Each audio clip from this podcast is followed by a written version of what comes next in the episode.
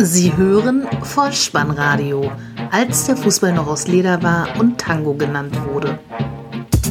Herzlich willkommen und hallo zum Vollspannradio, der Podcast unter dem Motto, als der Fußball noch aus Leder war und Tango genannt wurde.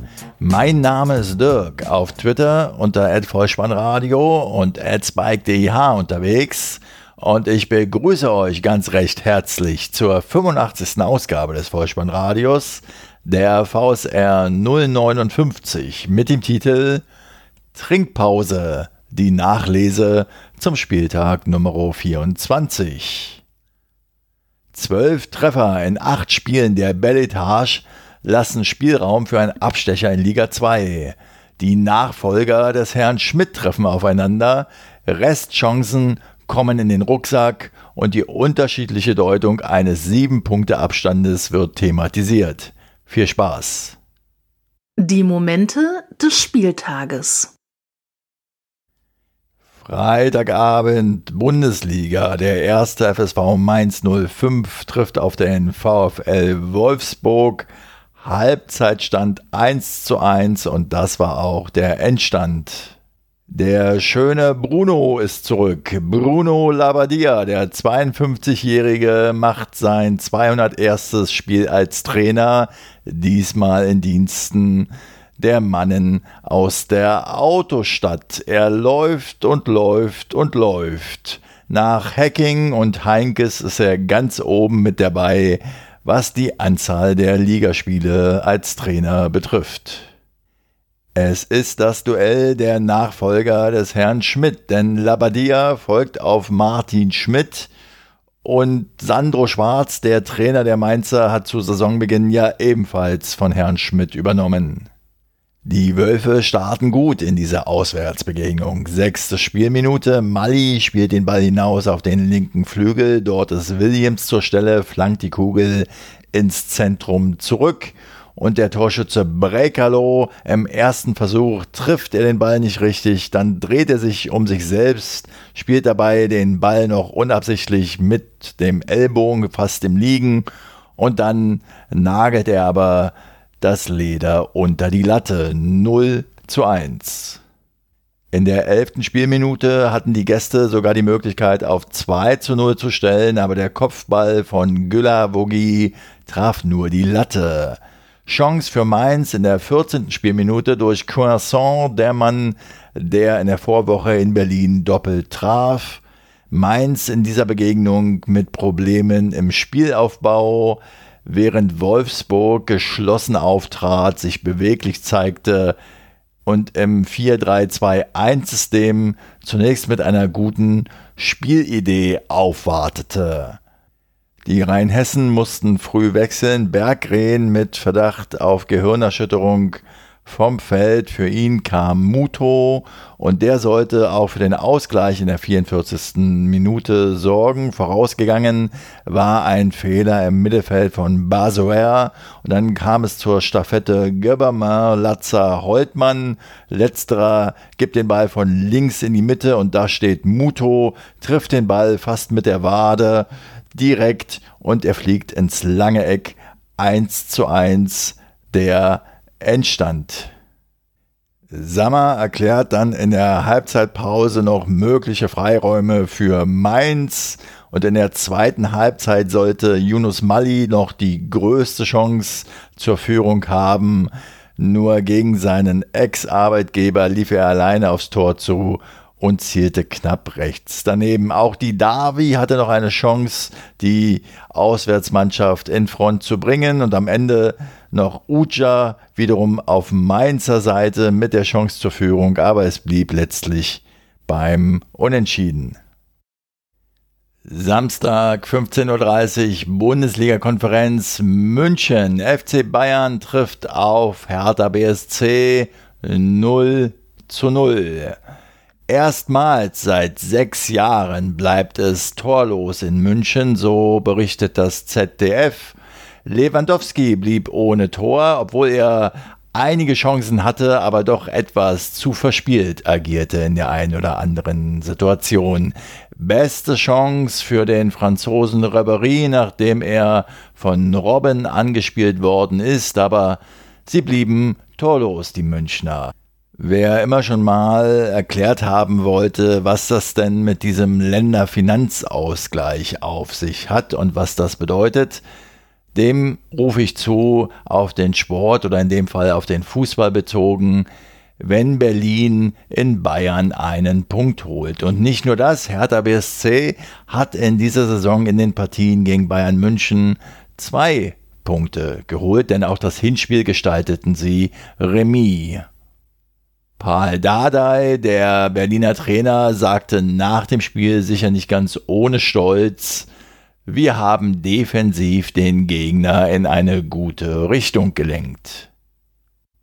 Die nächste Begegnung lautet Hannover 96 gegen Borussia Mönchengladbach. Zur Halbzeit noch torlos. Am Ende gewinnt die Fohlen 11 auswärts mit 1 zu 0 durch einen schön anzusehenden Treffer in der 72. Spielminute von Christoph Kramer. Stindel legt ihm den Ball vor, 17 Meter vor dem Tor, nimmt Christoph Kramer den Ball mit rechts an und schließt dann mit links direkt Volley sehenswert ins obere linke Toreck ab.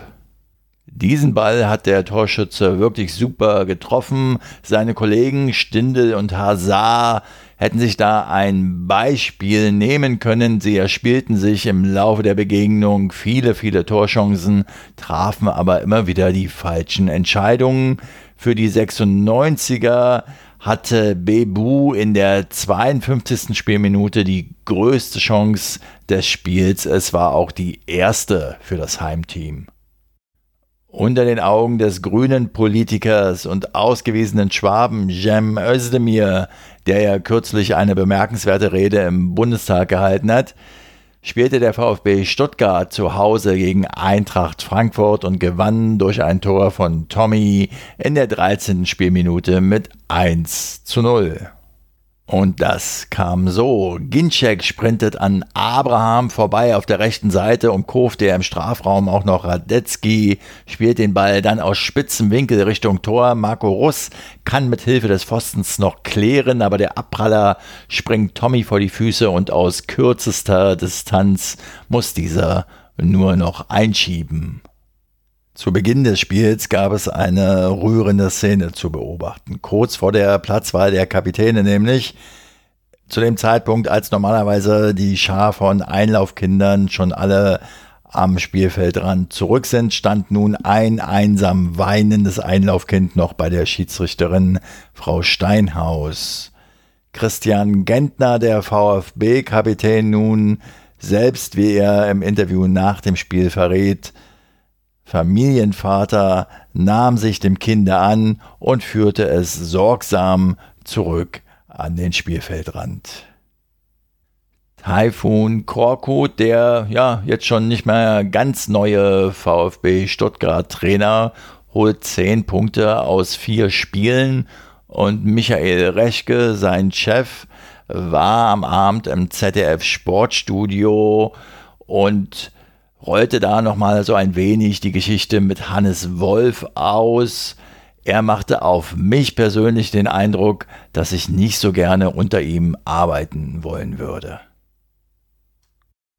Das ist ja der Super-GAU. Nein, so schlimm ist es nicht. Es ist lediglich der Kreich gegen den Breisgau. Die TSG 1899 aus Hoffenheim gegen den SC Freiburg zur Pause torlos am Ende 1 zu 1. 57. Spielminute, traumhaft direkt verwandelter Freistoß von Kramaric aus 25 Metern, zieht er den Ball hervorragend um die Mauer herum ins rechte Eck. Freiburg-Skipper Schwolo hat keine Chance, ja, er zeigt noch nicht mal eine Reaktion. Dann gab es ein Foul im Strafraum von Vogt an Pedersen und der Mann, der gefault worden ist, seinen Vertrag gerade verlängert hat, tritt selbst zum Elfmeter an und schiebt den Ball zum 1 zu 1 in die Maschen. Das 108. Nordderby zwischen dem SV Werder Bremen und dem Hamburger Sportverein war als Topspiel am Samstagabend gekennzeichnet. Seit 100 Tagen wartete der HSV auf einen Sieg und ich kann es vorwegnehmen, er wartet weiter. Elf Spieltage ohne dreifachen Punktgewinn bedeutet bereits sieben Punkte Rückstand auf den Relegationsplatz, denn das Spiel in Bremen ging verloren. 1 zu 0. Halbzeitstand war noch 0 zu 0. Hollerbach sagte nach dem Spiel, wir haben viel Aufwand betrieben, wenn wir so weiterarbeiten, kommt das Glück zurück. Ich fürchte, Glück allein wird nicht mehr reichen. Kostic, Hahn, Hand und Jatta offensiv in der Startelf allein. Es brachte nichts. Es war insgesamt von beiden Mannschaften kein gutes Spiel. Oder um es mit dem ZDF zu sagen, nichts Klares, nichts Zwingendes und vieles ist zufällig.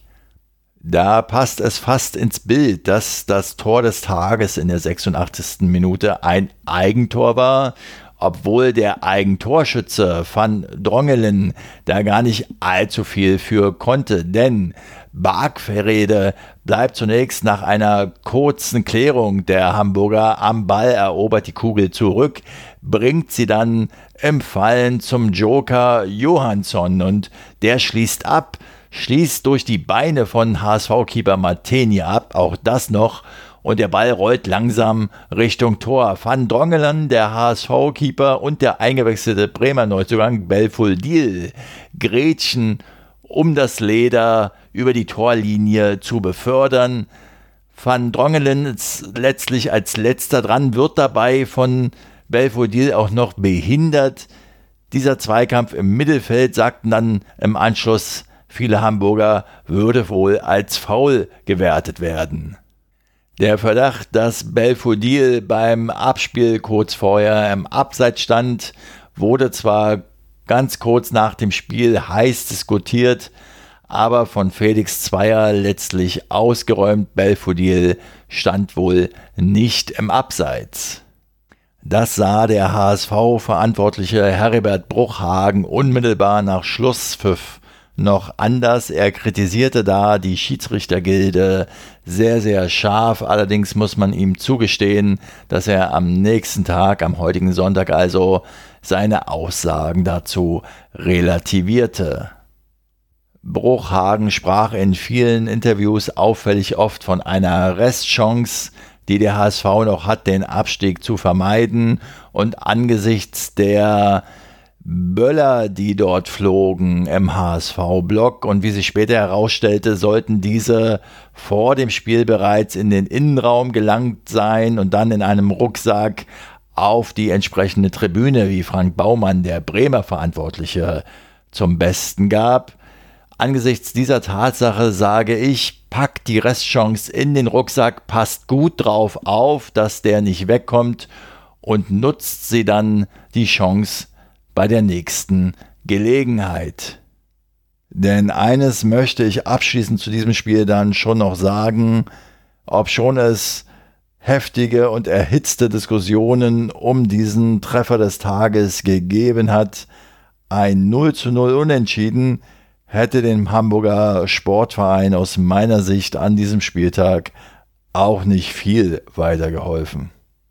Das erste Sonntagsspiel an diesem Nachmittag bestreiten die Teams von Bayern 04 Leverkusen gegen den FC Schalke 04. Nach 45 Minuten 0 zu 1, nach Abpfiff 0 zu 2.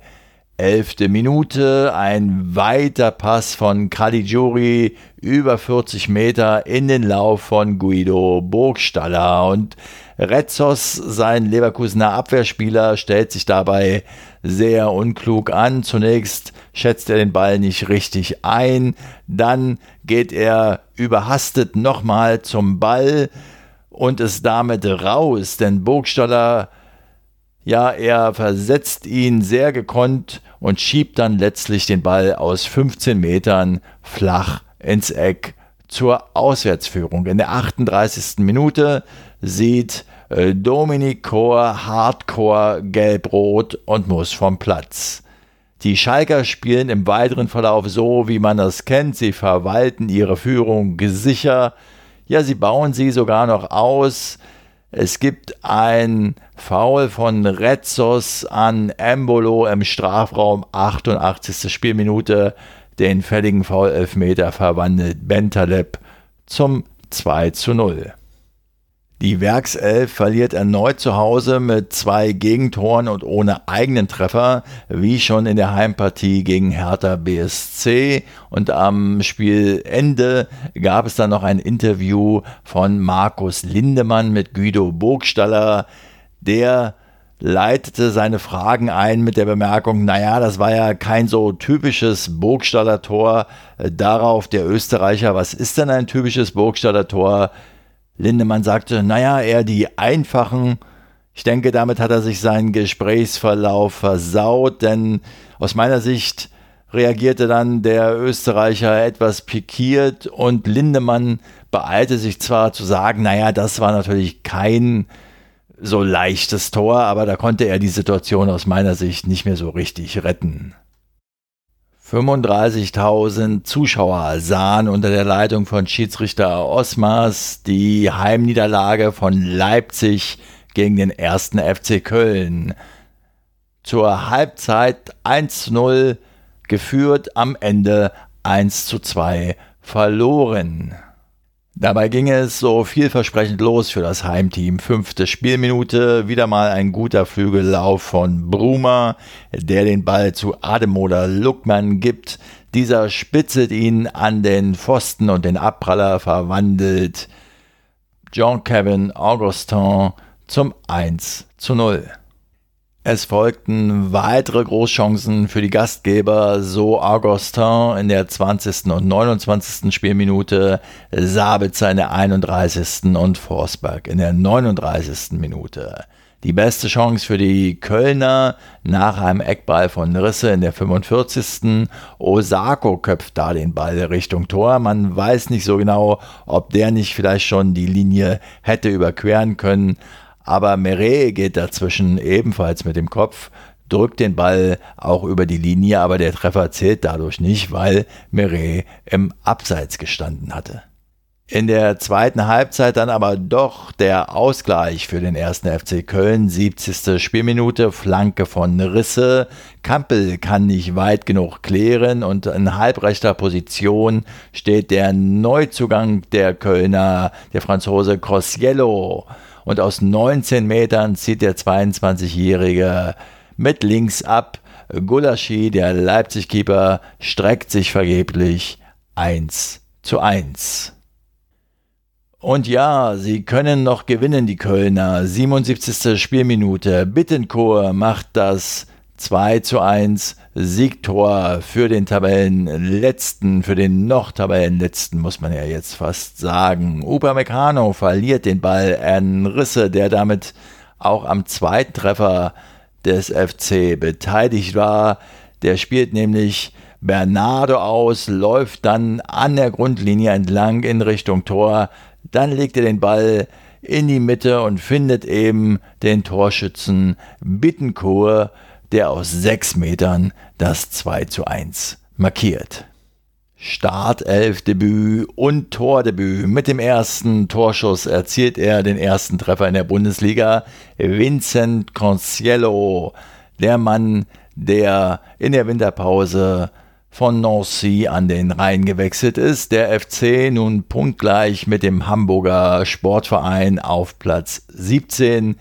Der Rückstand auf den Relegationsrang beträgt noch sieben Punkte, während wir beim HSV eben im Topspiel gesagt haben, der Rückstand auf den Relegationsrang beträgt bereits sieben Punkte. So unterschiedlich kann ein sieben Punkte Abstand also gedeutet werden. Damit hat das Vollspannradio die Schnipsel des 24. Bundesligaspieltages wieder pflichtbewusst zusammengekehrt. Ihr merkt, es waren acht Spiele, die hier besprochen worden sind. Ein Spiel Ein Montagsspiel fehlt noch, zwar zwischen Borussia Dortmund und dem FC Augsburg. Mein Eurosport-Player, mein Abo, mein fünftägiges kostenloses Abo ist inzwischen abgelaufen. Ich kann so viel berichten, es lief alles reibungslos. Immer wenn ich den Stream genutzt habe, ist er reibungslos gelaufen und auch die Kündigung hat ohne Probleme funktioniert. Für das Dortmund-Augsburg-Spiel müssen nun wieder die Tiefen des Internets herhalten.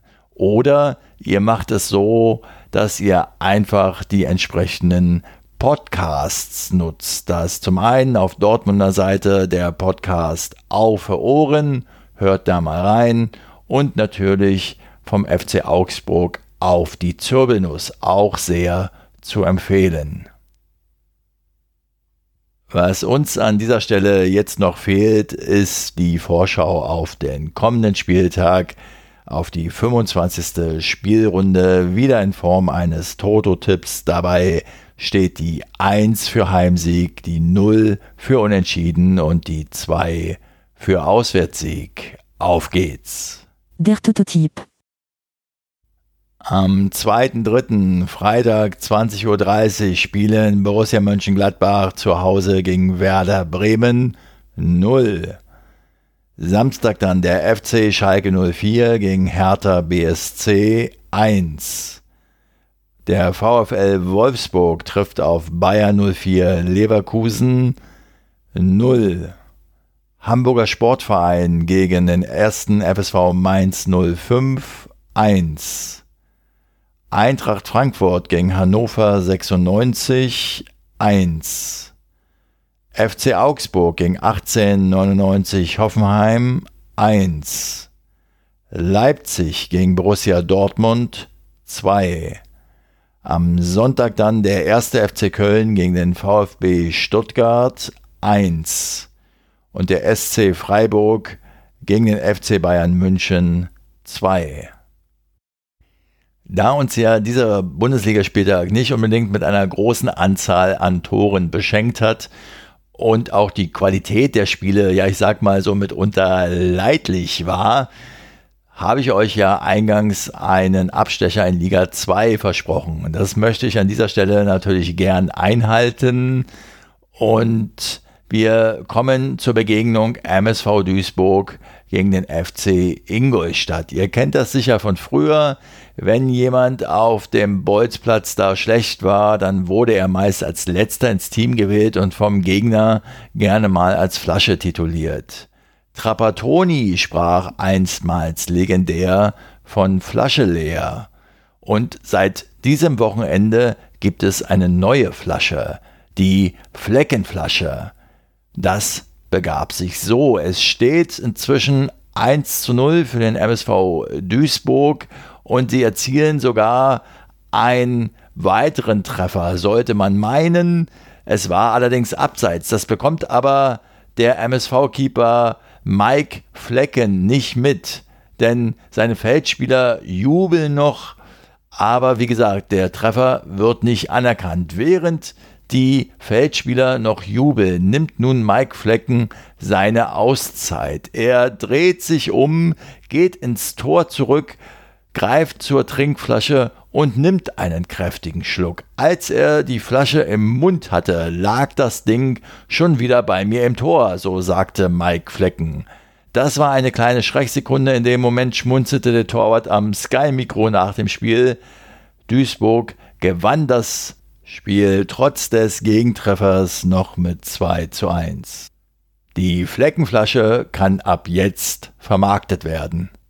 Falls ihr diesen Ausschnitt an diesem Wochenende noch nicht zu Gesicht bekommen habt, dann schaut ihn euch mal an. Er wird mit Sicherheit irgendwo im Netz herumfliegen. Und ansonsten freut es mich natürlich, wenn euch diese kleine Geschichte gefallen hat, genauso wie die gesamte Episode dieses Podcasts. Und wenn das so ist, dann lasst es mich wissen. Und zwar über die bekannten Kanäle auf der Website bolzenundruppen.potspot.de Hinterlasst mir Kommentare unter jeder Episode, das könnt ihr gerne tun. Ich werde darauf auch meist antworten, zumindest dann, wenn man sie auch veröffentlichen kann.